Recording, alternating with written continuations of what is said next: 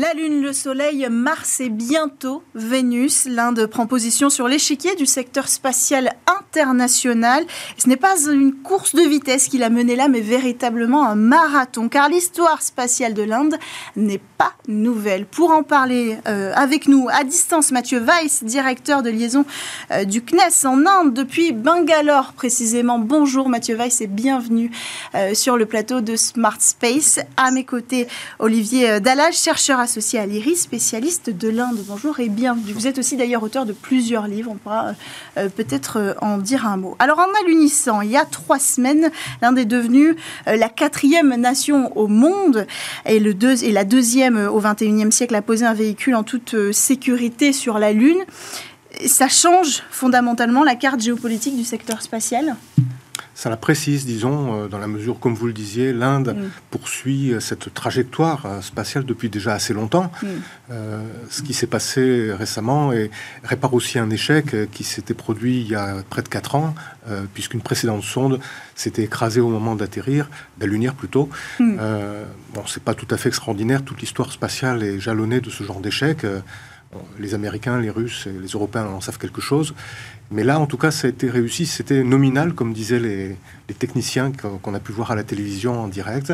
Ils avaient l'air d'ailleurs assez détendus, mhm. contrairement au Premier ministre euh, indien qui se trouvait au même moment à un sommet en Afrique du Sud, mhm. euh, qui voulait intervenir, bien entendu, et qu'on sentait très très tendu avant l'alunissage. Mhm. C'est un enjeu énorme, et puis alors coup sur coup, on l'a dit en introduction, réussite technologique avec l'envoi d'une sonde en direction du Soleil. Alors, euh, rembobinons un petit peu l'histoire avec vous, Mathieu Weiss. Derrière ce succès, l'Inde a une longue expérience du secteur spatial en réalité. Effectivement, l'Inde a commencé à peu près en même temps que la France, c'est dire, euh, on l'oublie souvent. Euh, le premier lancement indien a eu lieu en 1963, avec d'ailleurs déjà euh, une charge utile française du CNES à bord de la fusée. Et l'ISRO, donc l'agence spatiale indienne, notre homologue, l'homologue du CNES, a été créé en 1969. Et depuis lors, euh, l'Inde a, effectivement euh, poursuivi cette trajectoire, hein, comme on le disait, euh, avec une continuité assez extraordinaire, puisque depuis le départ, l'Inde a dit qu'elle ne recherchait pas la puissance, contrairement aux autres pays qui s'engageaient dans le spatial dans les années 60, qui avaient, surtout pour but de faire une démonstration de puissance et de, montrer leur force euh, je dirais, géostratégique, euh, la, position de l'Inde a été toute différente puisque l'Inde a, dès le départ, euh, poursuivi les objectifs de développement et en cela, l'Inde a mis en orbite des satellites pour soutenir sa population, pour aider les Indiennes et les Indiens. Donc ce sont des satellites qui, qui sont qui aujourd'hui euh, fournissent des données pour l'agriculture, pour les pêcheurs, euh, pour l'éducation aussi, euh, puisqu'on réussit, euh, enfin l'Inde a été le pionnier, je dirais, de la télééducation. Euh, pour, pour, pour, pour euh, promouvoir l'éducation dans les endroits les plus reculés du pays. Et je dois dire que depuis que je suis ici, je suis euh, étonné par la proximité euh, du spatial euh, avec la population. C'est-à-dire que les Indiens utilisent le spatial, ils savent qu'ils utilisent des satellites tous les jours, ils en sont extrêmement conscients et ils ont d'ailleurs une relation extrêmement fraternelle avec leur agence spatiale et ils suivent de très très près toutes ces missions, dont les deux dernières évidemment qui étaient des événements historiques ici l'alunissage il y a maintenant euh, quelques semaines, mais aussi le lancement de la sonde vers euh, le Soleil, comme vous le disiez. Olivier, c'est ce qui distingue peut-être cette nation, cette relation de proximité entre euh, la société qui se développe et le secteur spatial. Est-ce que, est que le secteur spatial a été vecteur de ce développement? Je ne sais pas si c'est entièrement propre à l'Inde, hein, parce mm. qu'on l'a peut-être un petit peu oublié. le spatial revient à la mode mm-hmm. euh, en France euh, après une longue éclipse. Il faut se rappeler la passion qu'il pouvait y avoir dans les années 60-70. Euh, un personnage comme Albert Ducrot, qui était mm-hmm. journaliste européen, spécialiste de, de l'espace, était une des plus grandes figures connues dans, dans, dans, le pays. Oui, c'est vrai que le jour où la sonde Chandrayaan 3 s'est posée, tous ceux qui pouvaient étaient devant leur télévision et les autres étaient devant leur smartphone. Il les Indiens ont presque tous un smartphone pour suivre ça en direct. Et en effet, il y a quelque chose de très prégnant en Inde. Il faut rappeler d'ailleurs qu'un président de la République, le professeur Abdul Kalam, mhm. était lui-même considéré comme le père de de l'aventure spatiale indienne. Mm. Et donc, euh, oui, tout ça rapproche beaucoup les Indiens de mm. ce qui se passe en ce moment. Puis, euh, le rêve de l'espace, c'est quand même pas mm. propre ni à l'Inde, ni à la France, ni à qui que ce soit, c'est humain.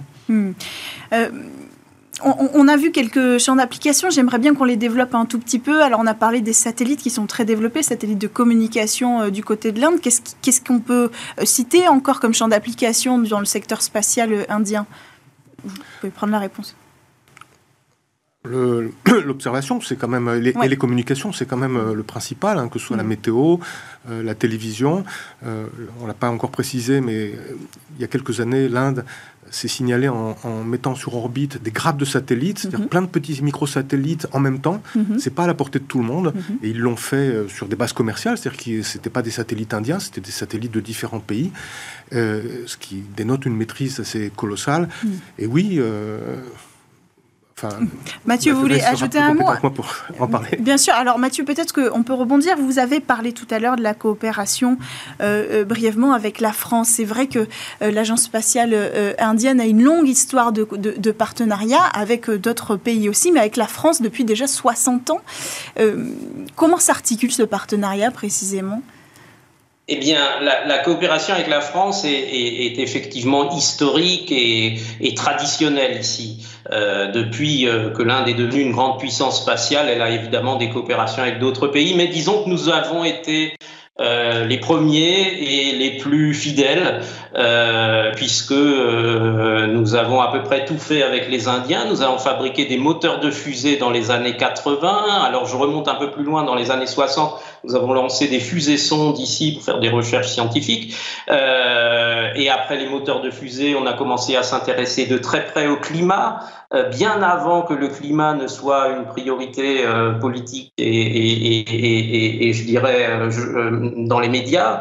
Donc les, tout premiers travaux sur des recherches climatiques conjointes par satellite via l'espace remontent aux années 2000 et, et on a lancer une flotte de satellites climatiques les uns après les autres. Donc on en voit à, l'écran actuellement. Il y a eu Mégatropique, il y a eu Saralaltika, euh, il y aura Trishna qui est, un, qui est un satellite que nous développerons ensemble avec les Indiens. Donc à chaque fois, ce sont des satellites franco-indiens, euh, c'est-à-dire que euh, en gros nos deux pays qui sont quand même relativement à la, à, la, Chine ou aux États-Unis, qui sont des puissances spatiales euh, euh, qui n'avons pas forcément autant de moyens que les, Américains ou les Chinois, eh bien, en, nous mettant ensemble, euh, nous faisons des choses extraordinaires et je dirais que nous payons chacun la moitié du prix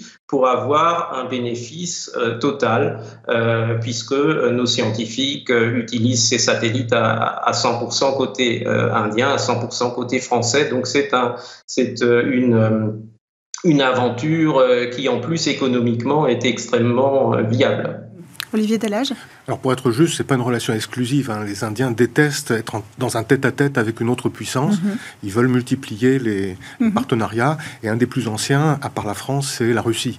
C'est-à-dire qu'après Spoutnik, euh, évidemment, Russes et Indiens ont commencé à réfléchir à, la chose ensemble. Et les Russes ont aidé à développer des moteurs cryogéniques. Mhm. ils entraînent des cosmonautes indiens. Enfin, le partenariat euh, avec la France n'est pas exclusif de ce qui se passe avec les Russes, et d'ailleurs aussi avec les Américains, puisque euh, il y a eu des Indiens dans des navettes spatiales. Il y a même eu un tragique accident puisque une astronaute indienne euh, mhm. était à bord de Columbia lors de l'explosion de cette navette. Et voilà. Et lors du lancement de Chandrayaan 3, même si la technologie était presque exclusivement indienne, le suivi de la trajectoire a été garantie grâce à l'assistance d'une part de l'Agence spatiale européenne et d'autre part de la NASA. Hmm. Alors vous citez la Russie, est-ce que ça fait toujours partie des partenaires euh, en matière de, de, spatial de l'Inde aujourd'hui? Bien entendu, et notamment pour un projet de vol habité mhm. qui euh, a été reporté théoriquement à 2025. Mhm. On verra s'il aura lieu en 2025. Mhm. Mais en tout cas, il n'y a pas eu de rupture euh, dans la coopération spatiale mhm. entre la Russie. Contrairement avec l'Europe, par exemple, qui est en rupture totale pour l'instant avec euh, la Russie ou les États-Unis. Oui, mais la politique indienne est précisément de ne pas rompre avec les Russes. très bien. Euh, est-ce qu'on peut situer l'Inde parmi les pays émergents du secteur spatial, même si à partir d'aujourd'hui, elle fait partie de, de ces puissances mondiales, par rapport à ses concurrents Quelle est sa position? Plus qu'émergent, moi je dirais émerger. Euh, on l'a dit tout à l'heure, euh, l'Inde est la quatrième puissance mm. spatiale à réussir à poser un satellite, et pas seulement poser un satellite, hein. il y a eu le, robot qui s'est déplacé, qui a envoyé des mm. résultats d'expérience. Euh, quatre, c'est pas beaucoup sur la planète. Euh, il y a la Chine, il y a la Russie, et mm. bien entendu les États-Unis, et maintenant l'Inde. Voilà, donc je pense qu'on ne peut plus parler de puissance émergente, elle, est, elle a sa place à la table des grands. Oui, vous êtes d'accord avec ça, euh, Mathieu Weiss, face par exemple, euh, je ne sais pas moi, l'Arabie Saoudite qui arrive aussi euh, technologiquement à se développer en, direction de Mars par exemple. Quel est, quel est votre regard sur la position sur l'échiquier international de l'Inde? Sur l'échiquier international, l'Inde incontestablement a pris euh, une, euh, une avance euh, considérable et il est clair que dans le secteur spatial, les choses se, se voient plutôt de, de manière sectorielle. Donc l'Inde aujourd'hui est active dans tous les secteurs, que ce soit l'observation de la Terre, les télécoms, la navigation, les sciences, mais aussi la défense et les programmes spatiaux militaires. Donc l'Inde a un spectre complet euh, de compétences spatiales, ce qui n'est pas le cas euh, d'autres pays euh, que vous appelez émergents, mais ce qui est le cas uniquement de, ben, de gens comme les États-Unis, la Chine et l'Agence spatiale européenne.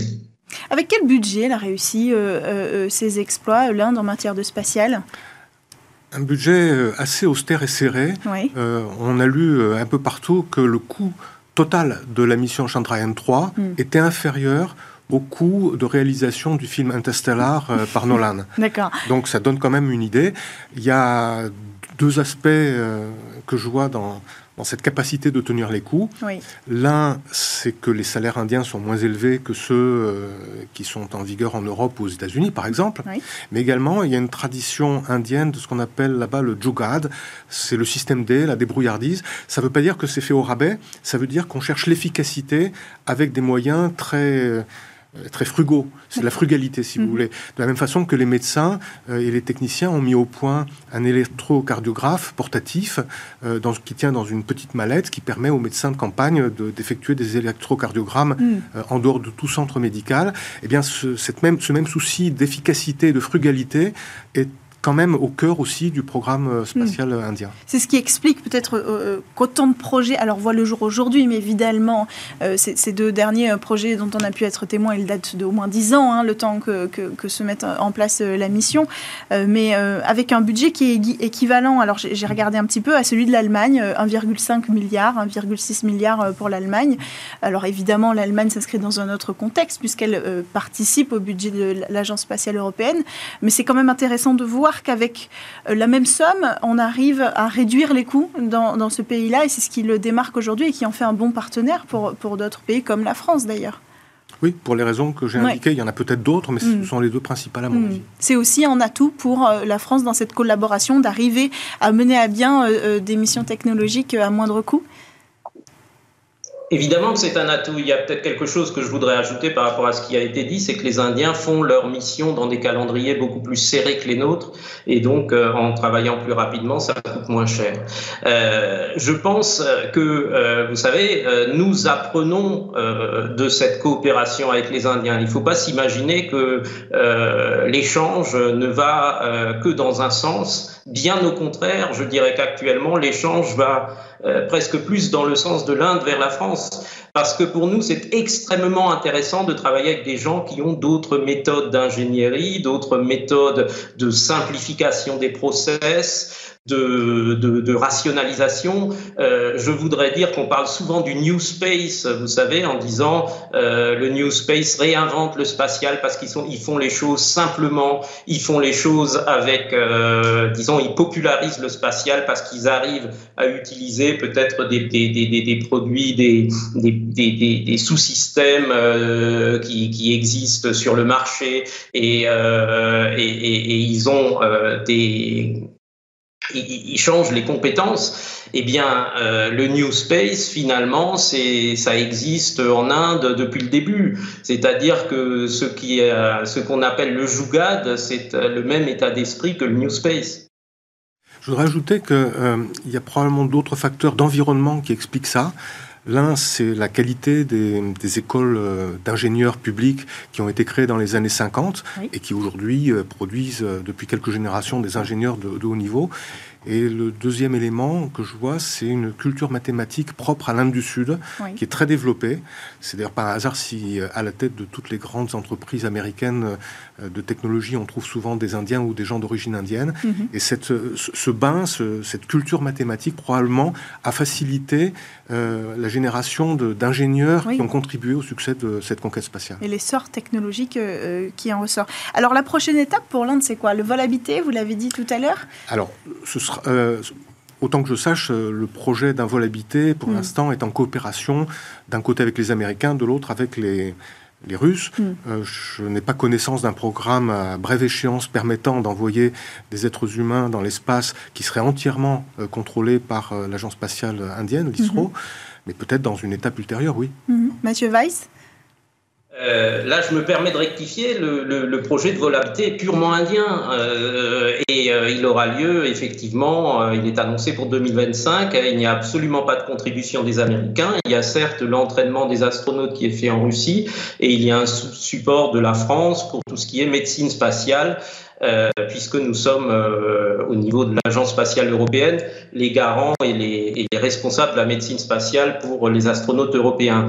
Mais le projet Gaganyaan est un projet purement indien et avec les technologies indiennes, il est prévu de démontrer que l'on a euh, l'ensemble des compétences pour lancer un humain dans l'espace et le ramener sur Terre de manière saine et sauve.